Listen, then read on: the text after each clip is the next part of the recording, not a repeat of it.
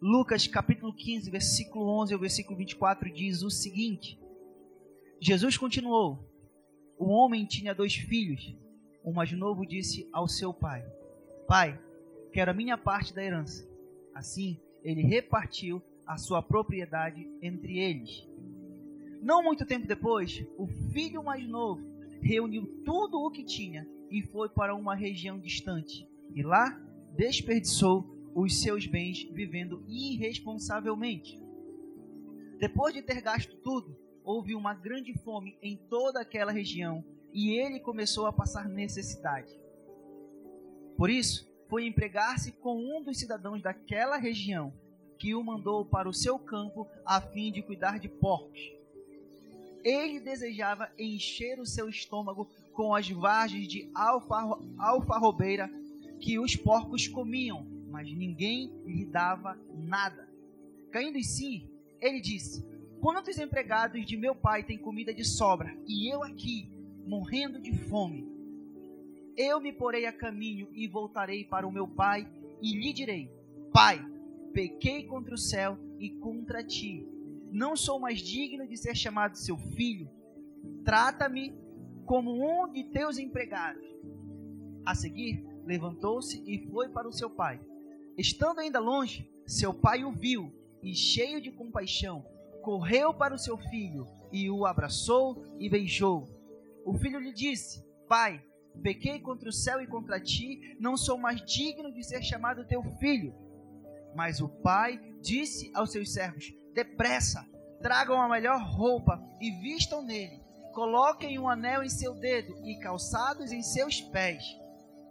Tragam o novilho gordo e matem-no Vamos fazer uma festa e comemorar, pois este meu filho estava morto e voltou à vida, estava perdido e foi achado, e começaram a festejar. Amém? Mais uma vez eu quero pedir para você baixar a sua cabeça que eu quero orar por essa mensagem. Pai, só o Senhor é Pai e Deus. Eu quero pedir ao Senhor Usa a minha vida nessa noite para transmitir aquilo que o Senhor quer falar com essa juventude. Senhor Deus, eu me esvazio de mim, Senhor Deus, que não seja eu, mas que seja o Senhor. E Senhor, faz na minha vida e na vida de cada um de nós aquilo que o Senhor planejou nessa noite, Pai. Em nome de Jesus. Amém. Amém? O título dessa mensagem é Um convite para recomeçar. Repita comigo: um convite para recomeçar. Agora olha para o irmão, para a irmã que está do seu lado e fala assim para ela: um convite para recomeçar. Agora faz assim, ó, faz biquinho. Um convite. Não, não, faz um biquinho direito. Um convite para recomeçar. Cuidado para esse bico não chegar até o rosto do irmão ou da irmã, tá bom? Amém? É isso aí, galera. Gente, recomeçar. Meu Deus do céu. Recomeçar. Na grande maioria das vezes é muito difícil e requer muito esforço, mudança de atitudes e de pensamento. Me lembro que quando eu cheguei para Óbidos, eu tive que recomeçar a minha vida do zero. E a galera que estava aqui na época que, que me conhece desde a época que eu entrei para a igreja sabe que a minha vida não foi fácil. E eu vim para Óbidos, tive que começar do zero. E eu comecei a me estabilizar, a trabalhar, a me envolver e tal. E começou, a, as coisas começaram a fluir. Deus. E aí eu comecei a me envolver nas coisas da igreja e tal. E eu conheci uma baixota linda que está lá atrás, com meu filho caçula. E nós casamos. Eu dei continuidade? Não. Eu tive que começar de novo. Sabe por quê? Porque eu dava conta de mim. Eu me suportava os meus jeitos, uh, o meu ânimo, é, as minhas crises, o meu temperamento. Mas eu tive que recomeçar para que eu pudesse me adaptar àquilo que Deus tinha me dado. A minha esposa, meu filho Vitor. Beleza? E as coisas foram crescendo, nós fomos crescendo, nós fomos conquistando as nossas coisas e tal. E o Kim nasceu. Tivemos que começar de novo. E nenhuma dessas vezes foi fácil. Gente, quando a gente casou, cara, a lua de mel foi uma maravilha. Só que quando a gente chegou em casa, aí vamos unir as pastas de dente, vamos unir as escovas de dente, vamos unir aí as meias na mesma gaveta, que na época não era gaveta, era uma bolsa. Né, amor? Numa mala. Vamos unir os nossos corpos em uma rede para dormir juntos, porque não tinha cama. E aí, galera? A gente pegou. Unimos também, sabe o que? Os boletos para pagar. Teve que começar a pagar dois. Pagava só um. Teve que começar a pagar dois. Onde é que eu quero chegar com isso? Recomeçar não é fácil.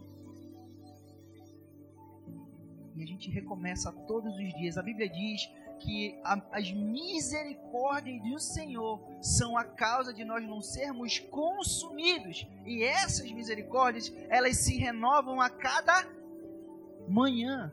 O Senhor ele nos dá a oportunidade de recomeçar todos os dias. A misericórdia dele recomeça, se renova todos os dias. Porque se não fosse isso, o Winkley já tinha levado farelo. Você tinha levado farelo.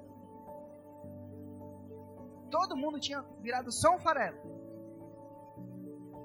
Mas as misericórdias do Senhor se renovam, se renovam a cada manhã. Mas eu quero te dizer um negócio. Deus é especialista em recomeço. Deus ele é top para recomeçar. Vou te dar um exemplo. Cara Noé. Noé estava de boa, vivendo com a sua família, com seus filhos, e de repente Deus resolve dar um start na humanidade e dizer assim: Eu vou acabar com tudo. Mas Noé, eu vou recomeçar contigo e com a tua família. Abraão. Abraão, ele estava confortável e estabilizado em Ur dos Caldeus, com a sua parentela, com a sua família, um cara próspero, um cara que já estava bem na foto. Aí de repente Deus fala assim: Olha, Abraão, faz o seguinte: pega as tuas coisas, sai do meio da tua terra, da tua parentela, e tu vai para um lugar que eu ainda vou te mostrar.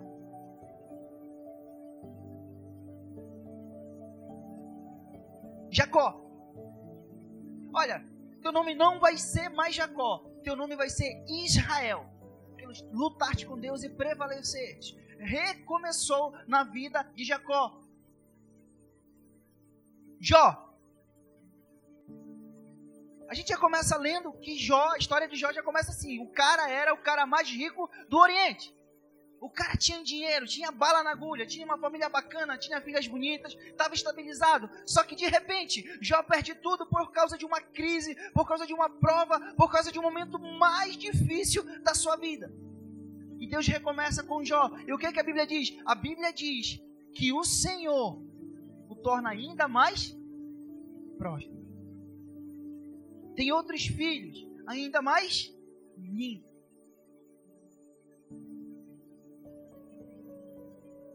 Saulo. Alguém conhece a história de Saulo? Saulo era extremamente religioso.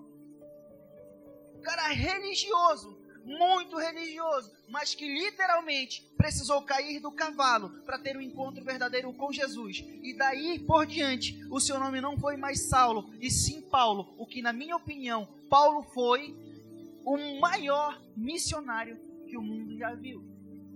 Deus, ele é especialista em recomeço. Eu tenho certeza absoluta que Deus já começou na sua vida e já recomeçou, e já recomeçou, e já recomeçou várias vezes pela sua infinita misericórdia. Mas não esqueça que Deus ele te trouxe aqui hoje porque ele quer recomeçar contigo.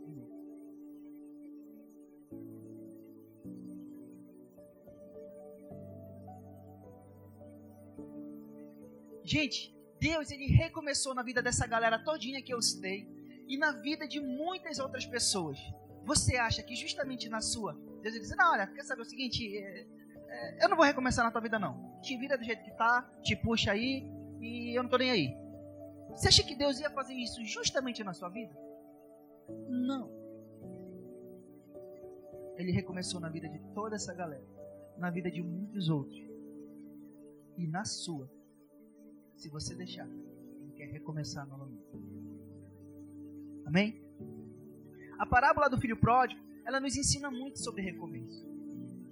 Cara, se a gente olha, eu sou apaixonado, a minha esposa ela é apaixonada por essa parábola, ela, ela fala para mim que foi a primeira palavra, a parábola, a primeira passagem que ela leu quando ela começou a ler a Bíblia.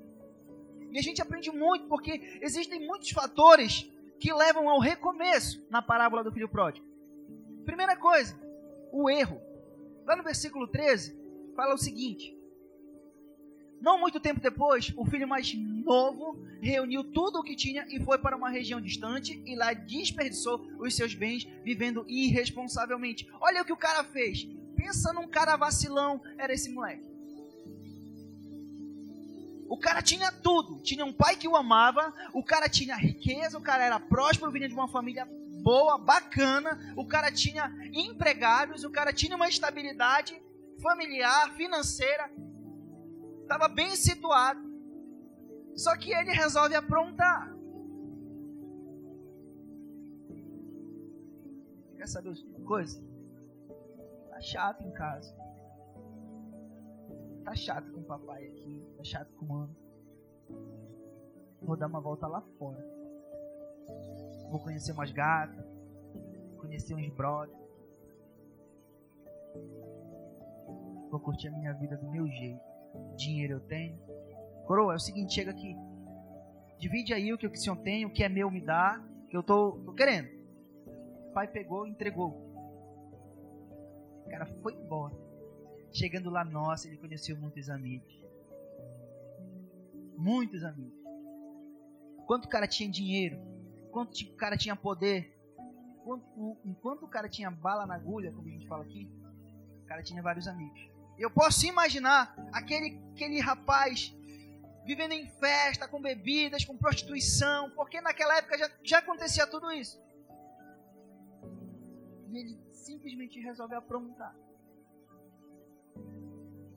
Só que depois do erro, olha o que aconteceu: o arrependimento.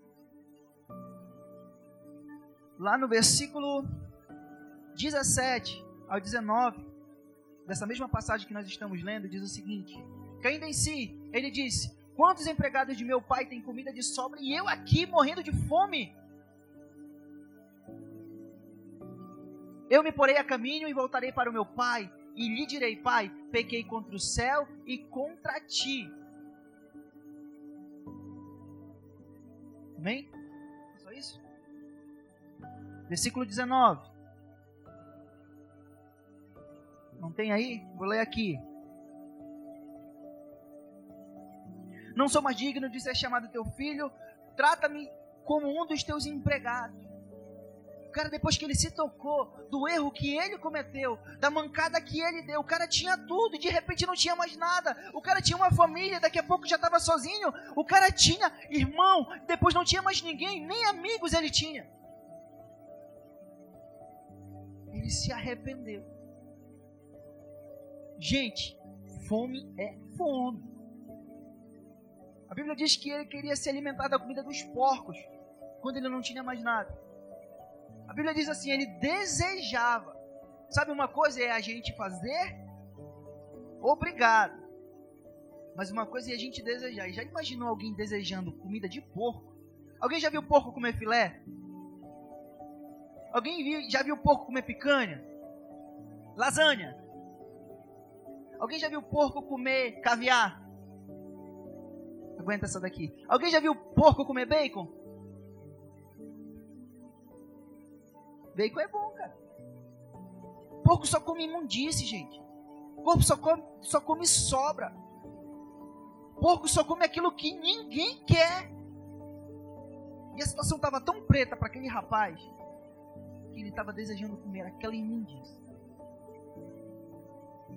Terceira coisa que a gente aprende na parábola do filho pródigo é a respeito de perdão. Lá no versículo, no, no, no verso 20 a 22, diz assim: A seguir, levantou-se e foi para o seu pai. Estando ainda longe, o seu pai o viu e, cheio de compaixão, correu para o seu filho e o abraçou e beijou.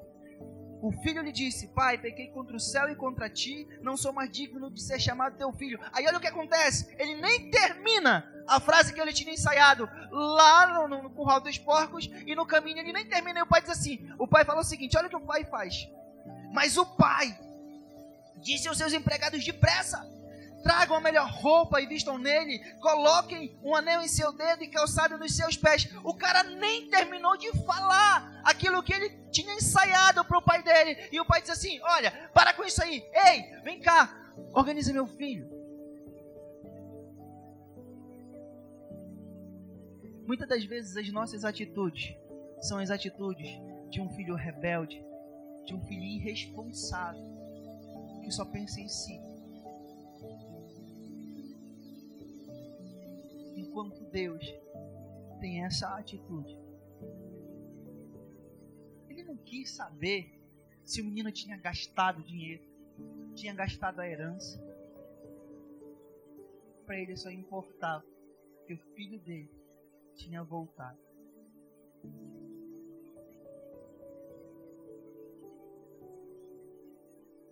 E eu meditando nessa palavra, o Espírito Santo ele ministrou muito forte no meu coração. Você sabe o que significa roupa nova? Eu estava clamando ao Senhor. O Espírito Santo ministrou muito forte no meu coração. Roupa nova significa que ele foi perdoado. Um anel em seus dedos significa uma nova aliança. E o calçado nos seus pés significa que o Pai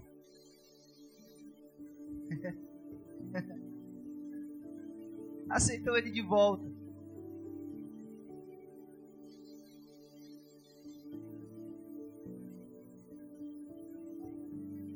O cara foi aceito de volta.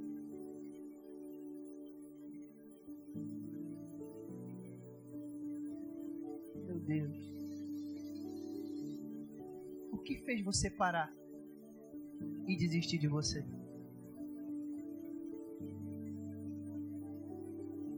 Alguma coisa deve ter acontecido para que você parasse a sua vida, parasse no tempo,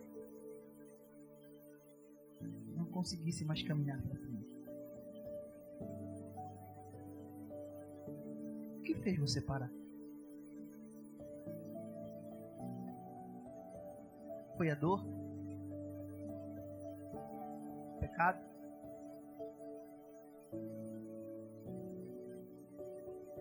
Foi a decepção com as pessoas? Quantos aqui já se decepcionaram com alguém? Graças a Deus que não foi só eu. também já decepcionei gente que esperava muito de mim.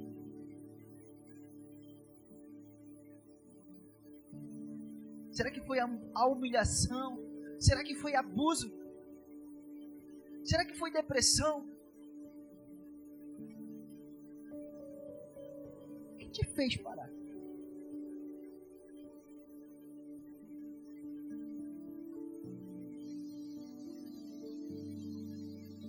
Sabe? Muitas coisas na caminhada da gente faz a gente parar. Muitas coisas na vida da gente faz a gente querer morrer, faz a gente querer desistir. Muitas coisas na vida da gente faz a gente querer sumir. Às vezes a nossa família não nos aceita. Às vezes nós não somos aceitos pelos pais, pela mãe.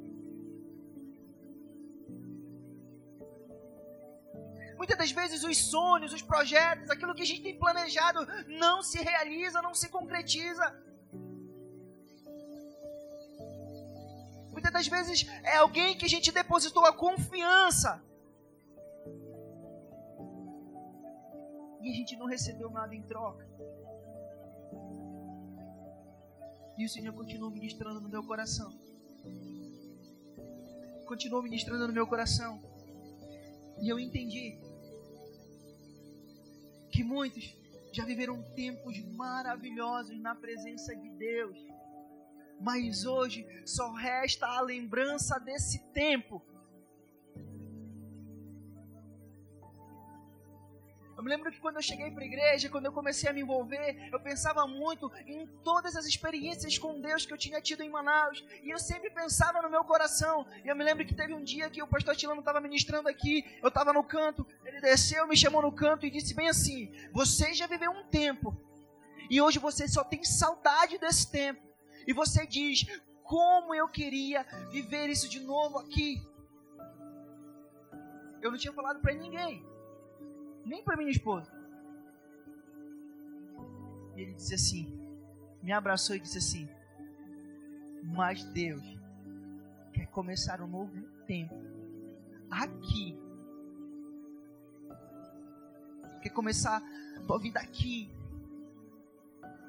Deus quer que você viva experiências aqui. Deus ele começou de novo comigo. Eu nem merecia, gente, eu não merecia. Gente, vocês não têm noção de quem eu era. Eu não merecia.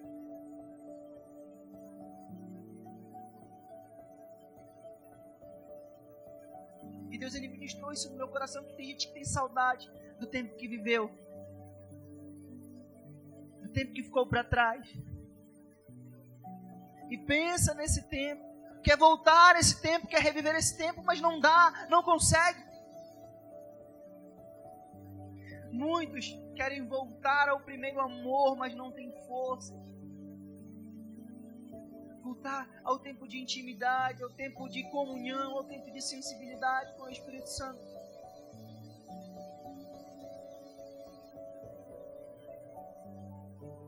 Muitos caíram e não conseguem se levantar. Deus te trouxe aqui para um start over para recomeçar. A Bíblia diz: esquecendo as coisas que ficaram para trás, eu, eu prossigo para o alvo em busca do prêmio da soberana vocação.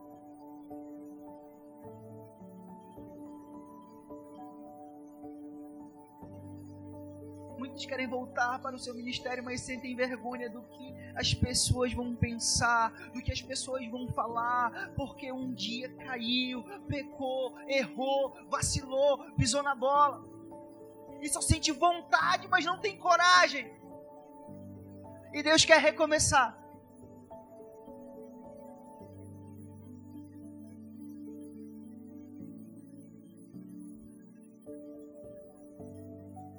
Ele só quer recomeçar.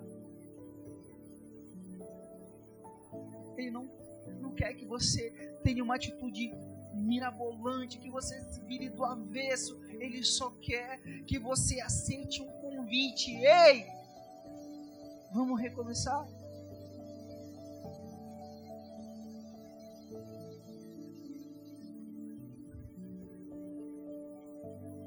A Bíblia diz que o Senhor faz nova todas as coisas. E Ele quer renovar tudo, tudo, tudo na sua vida.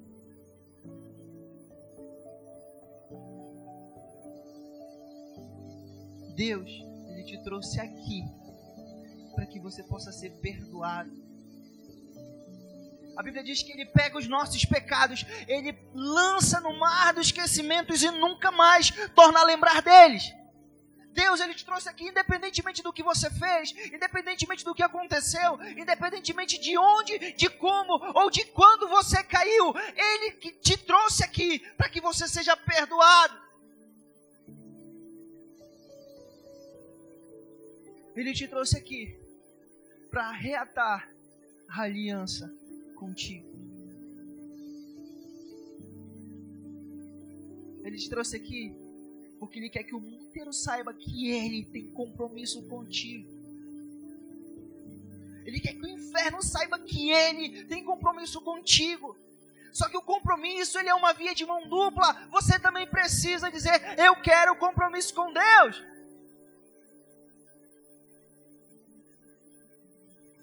E ele te trouxe aqui. Ele quer te receber de volta.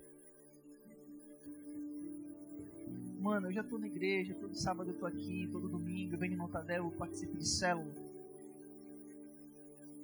Não é disso que ele está falando. Ele quer o filho dele de volta. Aquele pai, a Bíblia diz que quando ele, o filho estava a caminho, de longe o pai viu. O pai não estava no campo. O pai não estava na sala assistindo a televisão. O pai não estava na área de lazer fazendo um churrasco na beira da piscina. Eu imagino uma casa enorme para São Paulo. Eu imagino uma casa enorme porque esse cara só podia ser muito rico. Eu imagino uma fachada da casa. Um pai, todos os dias, em pé, na expectativa de ver um filho voltar. Todos os dias. Não foi por coincidência que, que a Bíblia diz assim: olha, enquanto o filho estava no caminho de longe, o pai viu. Todos os dias o Pai esperava, e da mesma forma, todos os dias Deus espera você, eu, nós.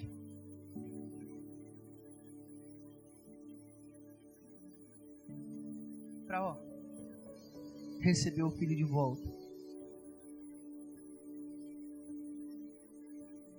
Receber o filho de volta.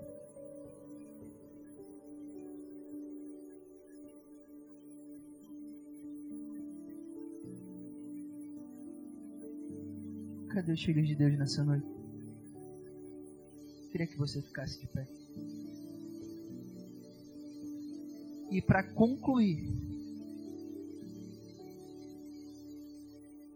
para concluir, Deus, preste bem atenção no que eu vou te falar. Deus está convidando você para recomeçar uma vida nova com Ele. Para recomeçar uma vida nova com Ele, para recomeçar uma vida nova com Ele. E aí? Quantos aqui vão aceitar o convite?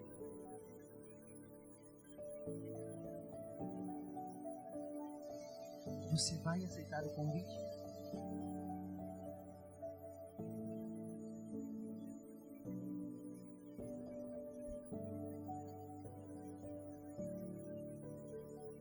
Sabe? A nossa vida é cheia de erros e de acertos.